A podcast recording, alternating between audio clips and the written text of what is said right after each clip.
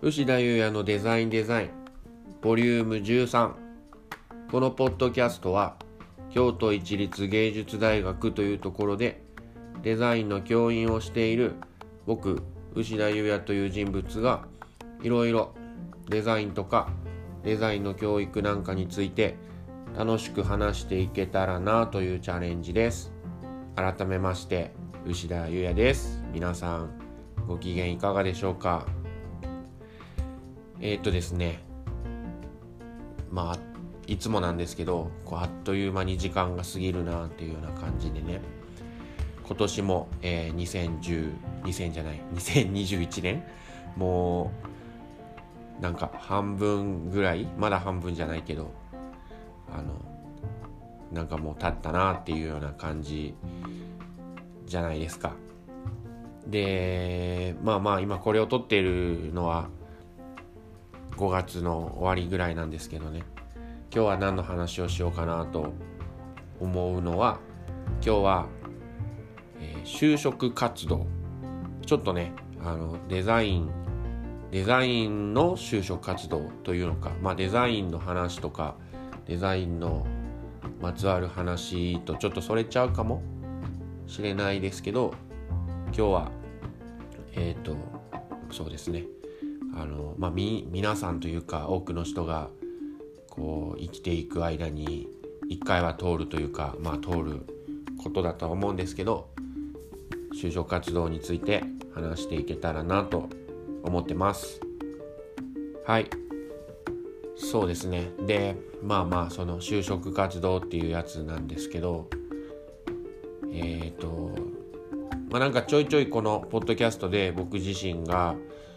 まあそういうことをお話ししているはしてるんですけど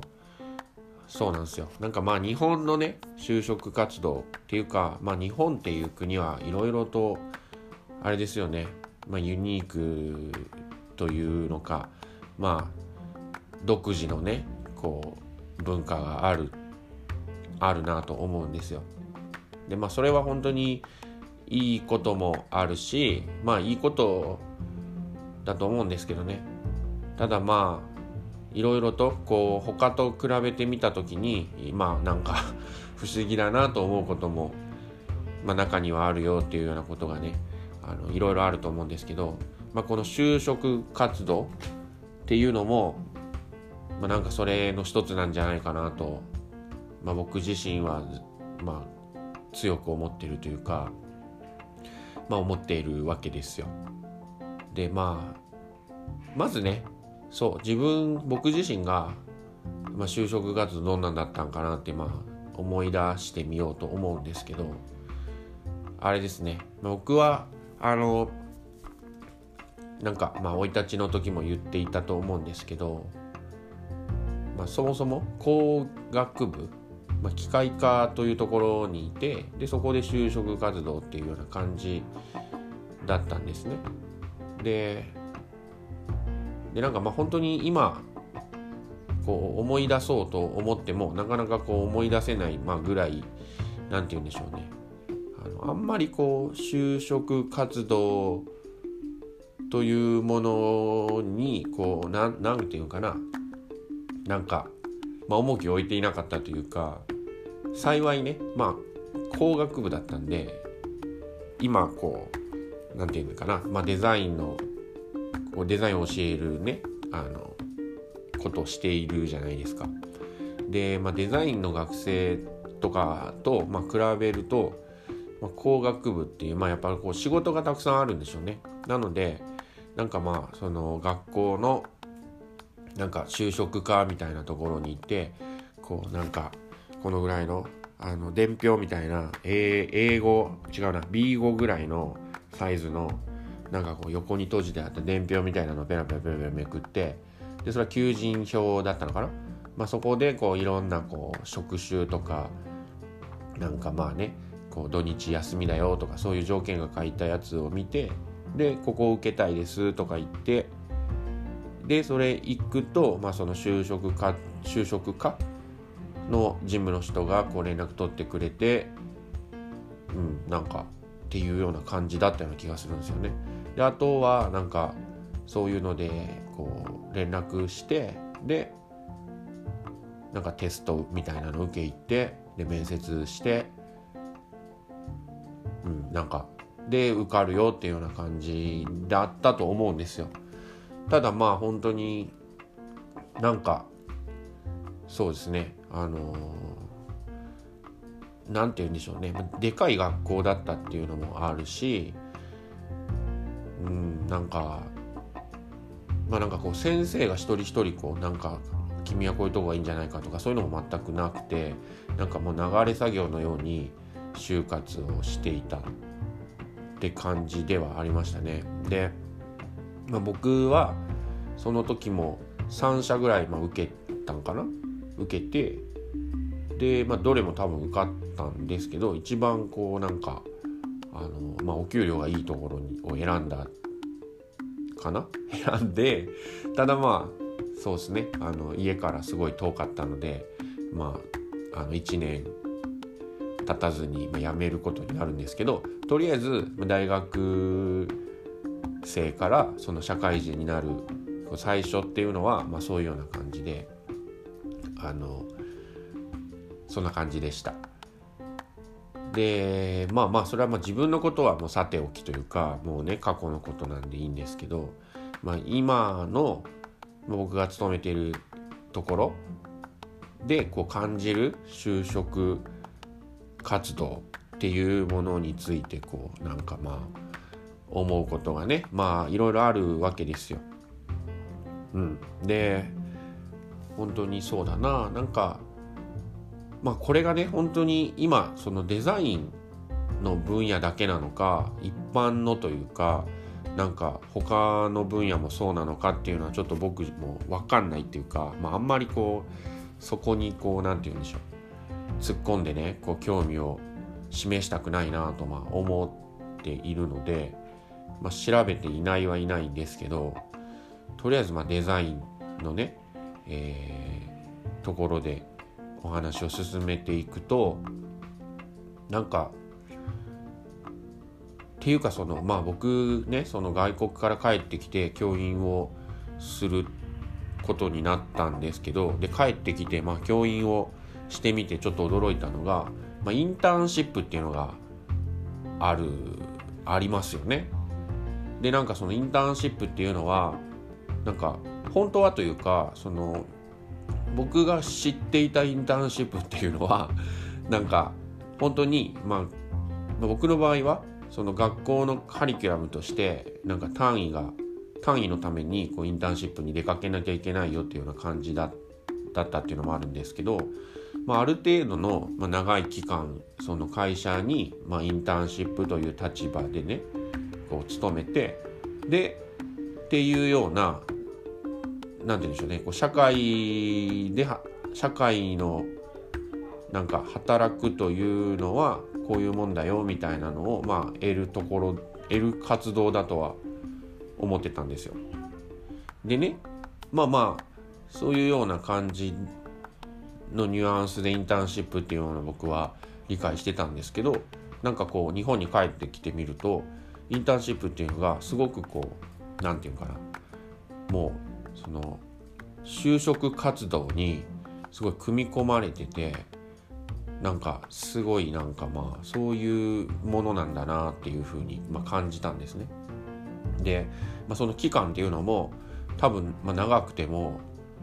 うん、長くても1週間ぐらいとか、まあ1、1, 日のやつとかその3日のやつとかもあったりとかして、まあ、とにかくあの短いとそんな短い間にあのいろいろな、まあ、会社で働くってこういうことなんだよとか、まあ、そういうことをこう学生側が知るっていうのはなかなか難しいんじゃないかなと、まあ、まず思うというかむしろ学生側がなんかこう知るというよりは、まあ、会社側が学生を判断するものとして位置づけられちゃってんのかなっていうのは、まあ、少しそのねまずインターンシップっていうのは、ね、思ったよっていうのはありますね。でそのインターンシップあまた声が裏返るあのインターンシップっていうのもなんかそうだなこっから話していっていいのかななんかその、まあ、学年がねなんか何何年生なんでしょうねインターンシップに参加するっていうもうなんか多分3年生とか早かったらこう2年生からインターンシップに参加するみたいなのがまああると思うんですよ。でまあ2年生とかが参加するっていうやつはそのさっき言っていたまあなんか会社で働くってこういうことだよみたいなことを多分知る機会としてまあいいのかなっていう気がするんですけどなんかもう3年生のやつっていうのは本当にそのインターンシップっていうのが何て言うんでしょうねこうその就職活動のまず第第1ステージというか1回戦みたいな感じ。もっと言ったら多分そのインターンシップを受けるために1回戦を勝ち抜かなきゃいけないみたいな感じがあるのかもしれないけどまあそんな感じですごいまあ就職活動にインターンシップっていうのがまあ組み込まれてるんだなっていうのはすごいま感じましたね。でねやっぱりそうね一番でかいところから話した方がいいのかな。まあそうしようか。あのいや本当にねあの思うのは思うのはですよ。なんか、まあ、これも本当にいろんないろんなというかあの、まあ、僕のねこのポッドキャストの中でたまにこうお話ししてることだと思うんですけど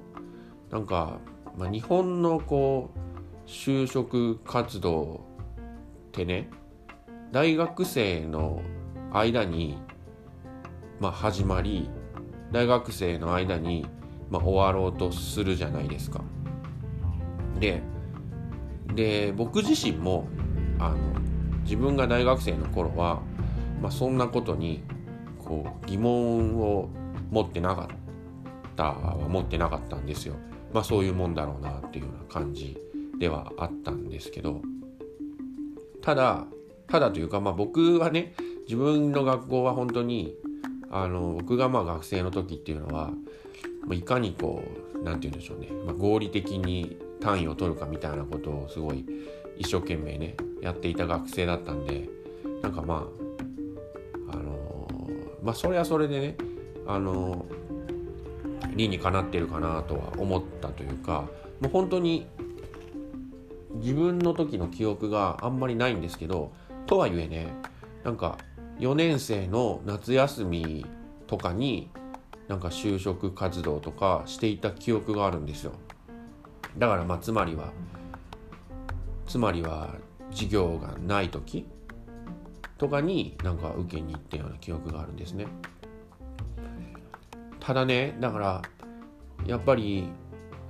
その学生の間に始まって学生の間に就活が終わるっていうのはすごいこう何て言うかな、まあ、授業とかぶることが往々にしてあるんですよね。であの、まあ、本当にデザインの学生だからなのかわからないけどさっきのその言っていたインターンシップとかそういうのっていうのがなんかそうだないつなんだろうななんか本当にその3年生の夏休みとかにそれがあってでそこでちょっとまあまあ何て言うんでしょうねまあまあそこであると。でその次になんかもう本当に就職活動始まりますよっていうやつの一次一次試験のようななんかまあポートフォリオとかその作品集とかなんかその会社のフォーマットにね従ったなんか自己アピールの何何々みたいなのがね出してねっていうのがなんか本当にその3年生の学年の時の年末クリスマスとかが締め切りだったりするっていうことがまああるあるんですよね。ででそのなんかポートフォリオとか、えー、自己紹介なんとかみたいなのがまあいいねっていう人は次のなんかそのもうちょっとガチのその めちゃめちゃこうなんて言うんでしょうねあの見られるインターンシップみたいなものにこう招待されると。でそれが2月とか3月だったりする、まあ、企業その全ての企業がね全ての企業がそうじゃないけど、まあ、そういうような企業もあるよと。でなんかもう本当に2月の頭とかそこら辺にまだそのオフィシャルではないけどあの、まあ、いわゆる内定が出るみたいなケースがあるんですよ。それが、まあ、出るのが本当に3年生の何て言うんでしょう学期末の2月とか3月だったりする場合があるんですね。うん、なんかででもね、まあ、ご存知の通りというかあの大学って4年生まであるじゃないですか。うん、そうなんですよ。でまあそれはまあまず一つねそこそういうようなことが実際起こってるんですよっていうかまあ起こってるってまあね皆さんそういうもんだよっていう風なね感覚なのかもですけどまあそんな感じなんですよ。ででまあそれ以外にもというかもうそれはすごいあの、まあ、言うてめちゃめちゃ早く決まったケースでありでまあそうじゃないというかまあそうじゃない場合っていうのもなんかもう平気でこう授業と、まあ、就活っていうのがすごいまあぶつかってしまうんですよね。でまあまあ僕は 何て言うかなもうさっき言った通り自分が学生の時は別に授業なんか、まあ、正直どうでもよかったっていうかあの、うん、なんかなんかあれですね、まあ、工学部だったんであのなんかそういう教授の研究のサポートみたいなのが授業だったんであんまりこう時間にこう拘束されるものではなかったはなかったんですよ。でまあなんかすごいラッキーでというかあのまあ本当に機械科だけで300人ぐらいいたんですけどなんかその中でなんか教授もね何人もいてで、まあ、それぞれの教授の研究に何て言うんでしょうね研究のサポートみたいなのがゼミだよっていうような感じでで、まあ、いろんなこう研究をねされている教授の人がいっぱいいてででまあその中でね学生がこうどういどの教授のゼミをするかっていうのをま決めていくところで、まあ、すごい運よくめちゃめちゃ楽なあの今では考えられないような楽ななんかあの何て言うんでしょうね。こう英語の論文なのか文献みたいなものをなんかこう集めてきてで日本語に大体で訳すみたいな今だったら本当ねあの Google にかけたらファッとできるようなものを、まあ、それなりにねあの英語の辞書とか持ってきて調べるっていうような、まあ、そんなゼミだったんで他のゼミはなんか本当にあの1週間ぐらい学校に泊まってこう実験とかねしててねうわ大変だなと思ってたんですけどなんかすごい倍率だったんですけどその楽なゼミはねあの運よくねこうじゃんけんで勝ちましてまあそういうようなゼミだったんである意味あのそうなんですよ。まあ、時間にそこまでこう拘束されないゼミだったんで、で、まあ、就活と、まあ、その、あんまぶつからなかったっていうような記憶もあるんですけど、ただね、今完全にね、あの、話がそれましたけど、あの、余談でしたけどね。あの、まあ、今は言うてその、まあ、事業というか、そういうものをこう与える側に回ったわけですよ。で、本当にあの、まあ、小さい学校っていうのもあるし、まあ、僕自身が、まあ、それなりにこう何て言うんでしょうねあのまあまあそれなりにこう大事に授業をこう提供しているつもりではあるんですね。で、まあそそうなんですけどやっぱりこう学生はあの、まあ、就活だから、まあ、学校を休まなきゃいけなかったりっていうのが、まあ、割とあるんですよね。うん、でまあ仕方がないことではあるんですけど、うん、なんかそうかって。でやっぱりこうなかなかね授業もこう毎週何て言うんでしょうね、まあ、その授業っていうのがこうある意味こう何回かあってでその中でこうちょっとずつこう何て言うんでしょう、まあ、トライアンドエラー繰り返しながらねやっていくっていうところのなんか一個のところがこうパーンとこう休みしてしまったりするとなかなかこう授業を進める側としてもまあその授業をねこうやっている学生さんもね、まあ、大変やろうなと思うんですよその何て言うんでしょうねこう追いつくために。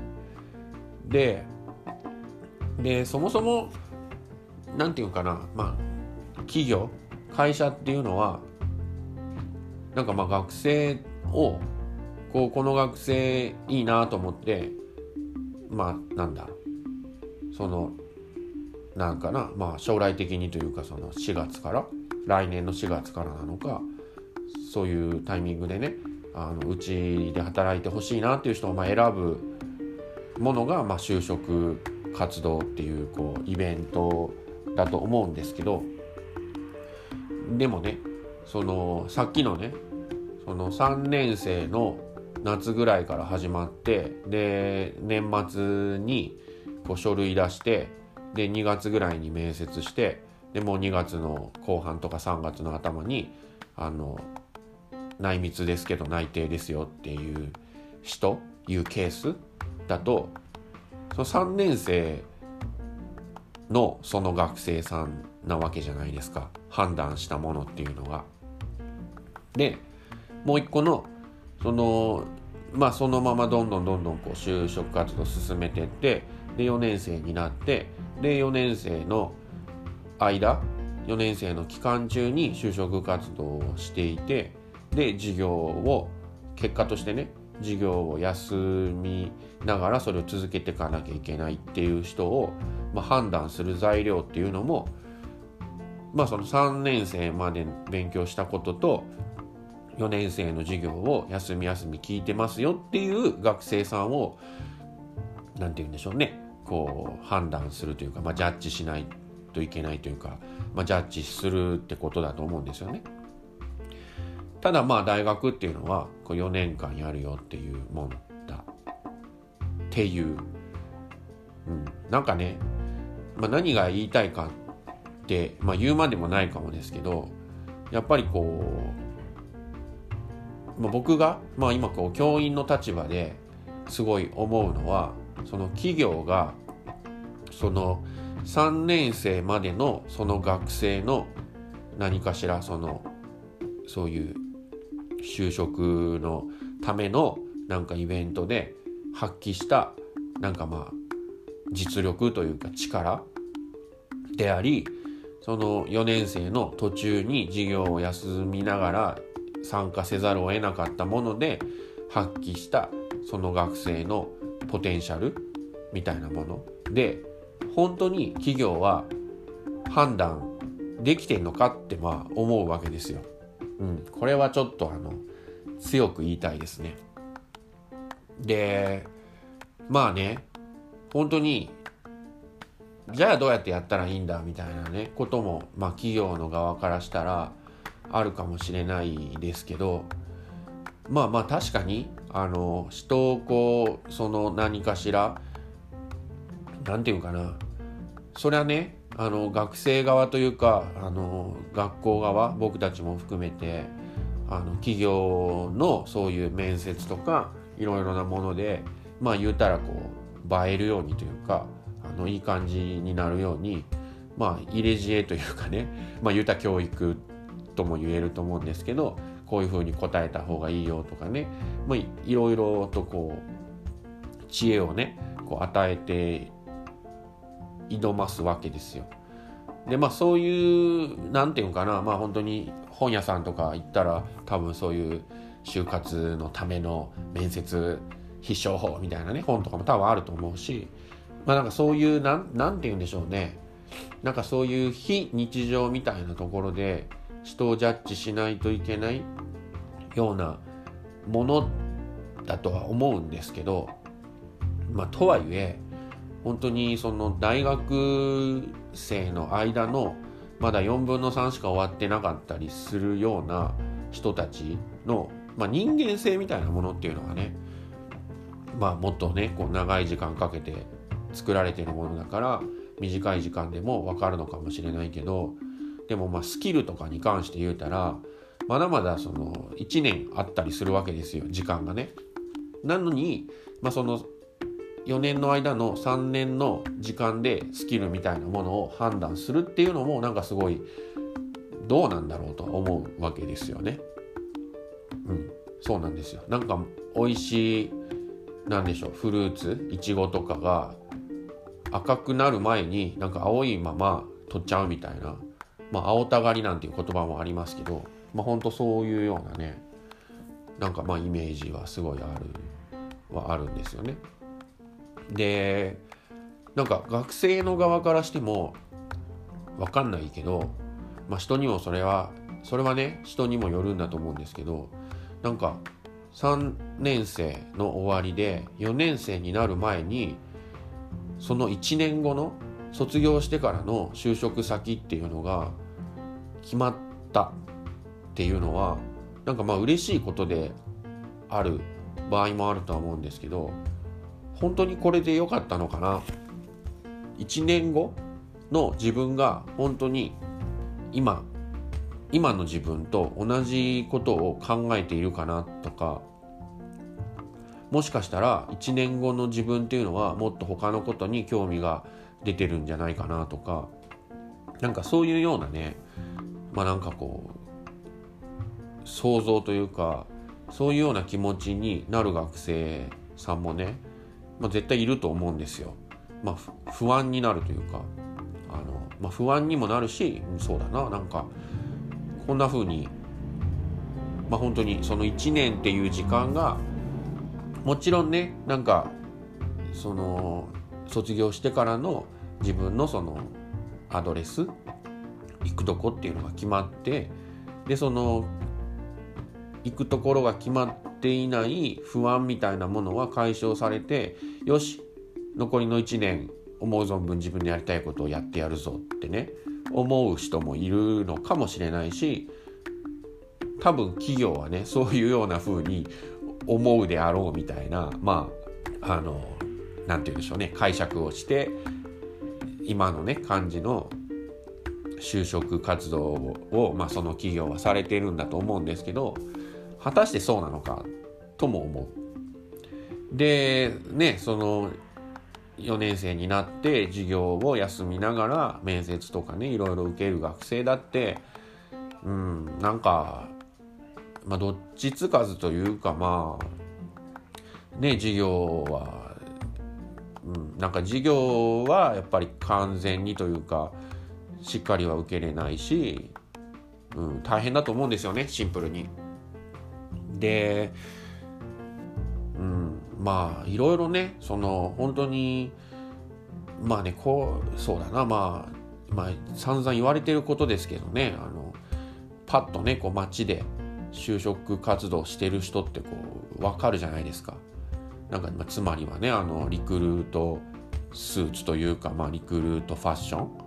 的なのをね、まあ、みんな着てねでまあいわゆる本当個性みたいなものを極力あの殺してあの抑えて挑むわけじゃないですか。でもまあ企業はねなんかその個性みたいなのを見たいとかいうね割とな一休さんみたいなねこうとんちのようなまあ問題というかその全問答みたいなものをこう言われながらもまあみんなね学生は頑張ってるのをまあ僕もあの、まあ、見てるわけですよね。うん、そうでねまあ本当にこれも本当にあのこのポッドキャストの中で散々言ってるんですけど僕がその、まあ、日本の大学卒業してでその後に行ったオランダの学校っていうのはなんかまあ本当にそのそもそもなんか自動的にというか日本のように簡単に次の学年とかその、まあ、そういうのにこう進級できるような感じじゃなかったんですよね。なんかまあ本当に何でしょうね半分ぐらいがまあ進級できないフェイルっていうんですけどフェイルするのも普通でなんか他の僕の行ってた専攻じゃないところなんかはなんかその学年その学年全員なんか受かれなかったんだよみたいなことをね聞いてたりとか、まあ、そういうようななんかもう本当に学校でそうまあまあそういうようなねまあ風ででまあそれで、まあ、卒業制作まであの、まあ、卒業制作もだからあのもし受からないとまたやり直しだったりするような学校だったんですけどね。でそういうようなまあ言うたら厳しい環境でその卒業までしてで卒業ってなったらまあそういうところでこう何て言うんでしょうね。こう、まあ、作ったものであり何かをこう引っ提げて自分のその将来の、まあ、いわゆる就職活動っていうのを始めるっていうような感じで学生の間っていうのは本当に、まあ、学生というか学業。学業っていうとすごいなんかなんかこうねあれですけどなんか自分の、まあ、作りたいものであり表現したいものにとことんこうまあ重きを置く時間としてそこを追求する。でそれをまあ追求して追求しきったものを引っ提げて就職活動というかその後のその人たちのこう未来将来どうするかっていうのを考えるっていうような感じで、うん、なんかすごいねそのそのオランダの学校自体なんかそうやってねこう、うん、なんか厳しい落第もしちゃうかもしれないっていうような環境っていうのはすごい厳しいしなんかまあそれはそれですごい何て言うのかなまあアンヘルシーっていうか、まあ、精神的にもかなりこう、うん、なんかタイトなというか厳しいような感じではあったけどでもやっぱりみんなこうやりきったっていうかその学校を卒業したっていうなんかすごい感触みたいなものはみんな持ってたような感じがするんですよね。でそれを引っ提げてその自分の将来何ができるんだっていうのをチャレンジするっていうのは僕はすごいやり方というかその流れっていうのはめちゃめちゃいいなとシンプルで何て言うんだろうなうんなんかいいかないいなと思うんですよ。でただまあ本当にね日本ってまあ言うてそういう企業で勤めなきゃいけないっていうのがまだ今の時代でも割と大前提であったりとかねまあだからその入った企業にで何こう定年までいなきゃいけないみたいなものっていうのはあの廃れてきてはいるけどまだまだそういう古いこう考え方みたいなのが社会の中にたくさんあるような感じだし本当にねあの大学にまあ今はねなかなかそういうことはないですけどなんか企業の人がこういう人材を取りたいんですみたいなこうなんかこうまあ挨拶に来る時とかもひたすら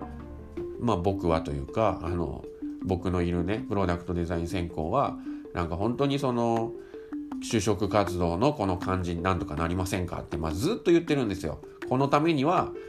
あなた方のようないわゆるこう日本のトップなトップの企業の人たちが何かしらこううちはこういうふうにやるバンと言ったらね他もこう影響されるんであなた方がなんかそういうのを変えませんかって言ってもまあなかなかそうはならないし、うん、なんかまあまあ難しいんでしょうね。で多分このねポッドキャストをこう上げるのが、まあ、6月入ってからかなっていう気がするんですけど、まあ、6月の1日からなんかまあオフィシャルにねあの、まあ、経団連とかいうところがこう決めてるルールの中のね、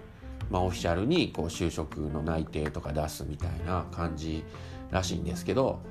でも本当にね、まあ、そのオフィシャルじゃない内定とか、まあ、いろんなことで、うん、なんかもうそうなんですよ。なんか何て言うんでしょうね。うまく言えないけど今のその就職活動というか、まあ、大学生を大学生だけじゃないかもしれないけど学生を取り巻くそういうようなものっていうのは絶対これは 良くないと思うんですよ。まあね企業には企業の言い分があるとは思うんですけどでもねあのー、うんなんか本当になんかその3年生とかなんかその中途半端な状態まだその卒業もしていない卒業してないっていうか、まあ、大学のその3年生とかその途中の段階で人を評価して本当に多分企業の人もあこの子思ったよりそうだったなみたいななんかそういうこうミスマッチみたいなものっていうのは絶対あると思うんですよ。でこれって本当にあのでかい話になるけどあのすごい引きで見たらやっぱこう日本っていう国のなんかまあ力みたいなものもなんかもっとねこう何て言うかななんかまあ学生というか若い人たちがもっと、うん、なんかはつらつとしたというかなんかやっぱり今の学生はやっぱ学生しんどそうだし あのうん絶対良くないんですよね。なんかこのしんどいしんどいの何て言うんでしょうねベクトルがおかしいっていうかなんか、うん、変なところにすごいこうエネルギーを費やさなきゃいけなくて、うん、なんかすごい、うん、なんか健全ではないというかなんかまあアンヘルシーだなって思うんですよね。もっとなんか、うん、あのいろいろチャレンジなんていうんでしょうポジティブなチャレンジにやっぱり力を注いででそういうのがなんかまあ本当にでかい話で言ったらまあなんか日本っていう国がね素敵な国になることにこうなるんじゃないかなっていうような気もするんだけどなんかやっぱりその社会との関わりの最初っていうのがすごいなんかうんなんかあんまりこういいものじゃないような気がすごいまあ立場もあってかするんですよ。うん、だからなんかね、まあ、もしこれをね聞いてくださってる大企業のなんか力のある方とかがいたら一緒にこのね社会の仕組みから少しずつ変えていきませんか？デザインしていきませんか？どうですか？なんて言ってますけどね。でそうね。まあまあちょっと何分喋ったかわかんないけどなんかまあ思うのは最後にというか思うのは、まあ、今ね本当に学生さんって、まあ、本当に僕もそういう人をたくさん見てきてはいるんですけどもうなんかずっと就活してってもう本当に就活がしんどいしんどくてでもうどこでもいいから早く就活で内定だけもらいたいみたいなね。まあ思う人もいると思うんですよ。で本当にね就活しんどいと思うし、うん、なんかそう思うんだけどなんかまあ僕がねこう、まあ、一応そういうのを経て就活経て、まあ、今に至るわけですけど僕が学生によく、まあ、言っているというか、まあ、伝えてることは本当にその学生からしたらね最初の就職活動でありまあ学生っていう状態からその社会人っていう状態に変わるそこってものすごいなんかでかい何て言うんでしょうねイベント？のような気がするというかその中で、まあ、就就活であり最初に勤める企業っていうのはものすごいなんか間違っちゃいけないというかあの失敗しちゃいけない。絶対にいいところにいいものを見つけなきゃいけないってすごいまあプレッシャーかかけて自分自身にプレッシャーかけてねやっていくと思うんですよ。まあそういう人もいると思うんですよ。でまあそういう自分にかけたプレッシャーが結果としてまあ自分自分のそのまあしんどさをすごいこう何て言うんでしょうね増幅させてしまうっていうのもあると思うんだけど。だけどまあ、本当にねあの就活なんてまあだから何て言うかな、まあ、僕は本当に最初に勤めた会社は、まあ、1年というか、まあ、半年持たずに辞めて、まあ、次のところに行くまでもまあそうなんです。まあそんな感じなんで後で考えてみると最初に勤めた会社とか別にねあの合わなかったらあのいくらでも会話聞くというかむしろあの合わなかったらそこでこう我慢してあの勤める必要もないと思うんですよ。うん、なんかまあ後で考えたらなんだそんなことかっていうそんなことだったなっていうような風に絶対に思うような小さなイベント、うん、だからなんかすごいねその学生さんからしてみたら就職活動とか就職ってすごいビッグイベントなような風に感じてると絶対まあ思うんですよ。だけど、まあ、大したことないイベントだからそこまでこう何て言うかな、まあ、気負わずにというか、まあ、肩の力を抜いてリラックスしてでなかなかねそれも難しいとは思うんですけど、まあ、楽しむ楽しむのは難しいかもしれないけどうんなんかそうね。あんまりこう気負わずにやった方が、うん、なんかいいかなっていう気がします。本当に。それでねなんか本当に自分の合った会社に勤めれたらていうかまあうんなんかまあそういう巡り会えたらそれはそれでラッキーっていうかよかったねって感じだしそうじゃない場合、まあ、そうじゃない場合の方が多分多いと思うんですよね。でうん本当になんかそんなね企業説明とかしてるけどそれで全部わかるわけないし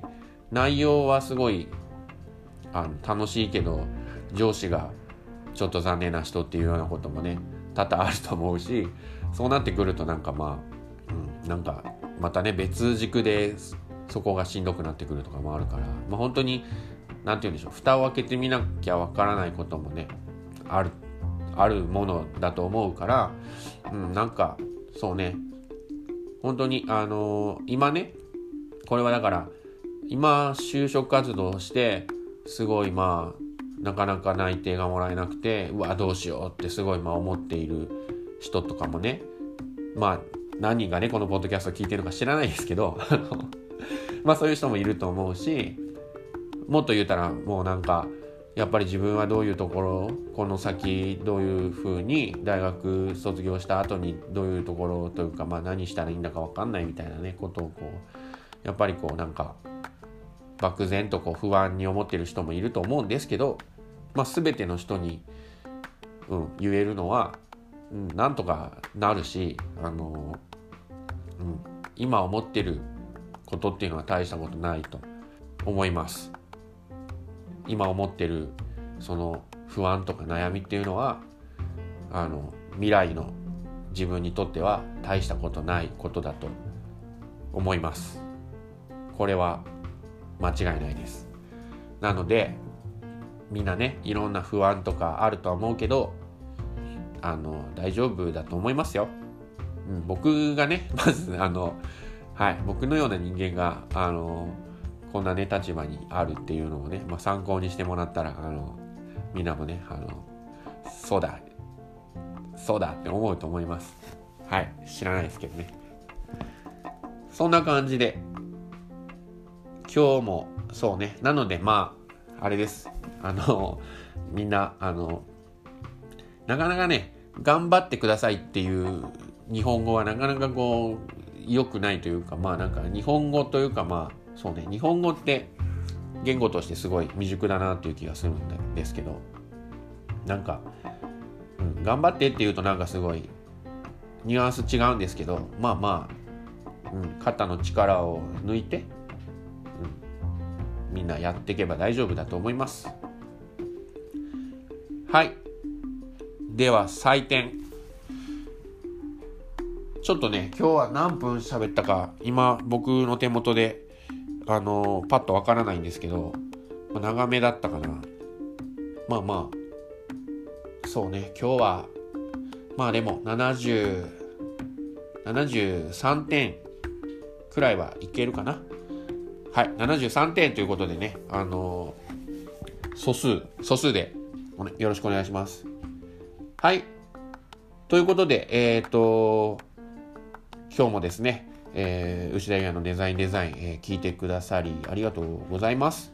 えー、今後のね、エピソードにも、まあ、期待をしていてほしいし、本当に、まあ、いつも言ってますけどね、あの対談形式のものもね、そろそろ、あの、組み込みたいなと思ってはいますし、あのはい、思ってます。はい。ということで、えっ、ー、と、はい、あのえー、牛田優也のデザインデザイン、えー、聞いてくださりありがとうございました。えっ、とですね、あの そうね、この最後の締めをね、上手にまだ決めてないんですけどね、何かしら決めなきゃいけないですね、ここもね。はい、えー、牛田優也のデザインデザイン、聞いてくださりありがとうございました。今日も、今日も、今日、今日であり、明日もいい感じで過ごしてください。はい。牛田優也のデザインデザイン。お相手は牛田優也でした。